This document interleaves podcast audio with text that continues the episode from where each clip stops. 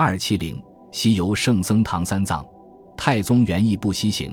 看过电视剧《西游记》的人们大多都认为，唐僧是受唐太宗之托，并且在隆重的告别仪式之后才踏上取经的路途的。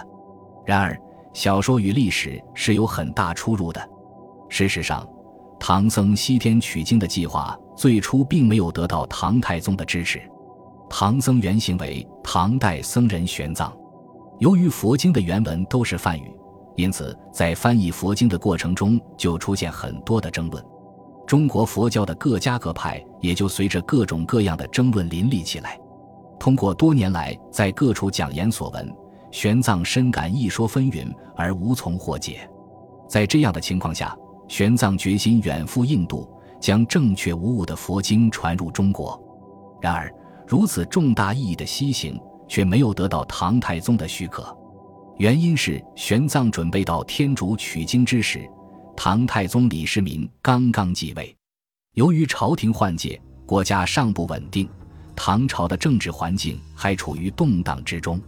唐太宗当时对外并不主张开放，以免对政局的稳固与加强产生负面的影响。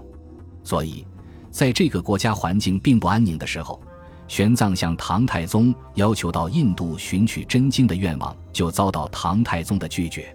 玄奘几经说服，都没能取得唐太宗的支持。然而，玄奘并没有因此罢休。唐贞观三年八月，二十六岁的玄奘前往佛教的发源地印度取经。唐太宗曾经多次下令通缉捉拿玄奘，都没有成功。历经千难万险，跋山涉水。唐玄奘终于到了天竺，他在此地取经学经，一待就是十几年。玄奘回到大唐后，唐太宗为他的事迹所感动，在玄奘请罪的时候赦免了他，还为玄奘加官加冕。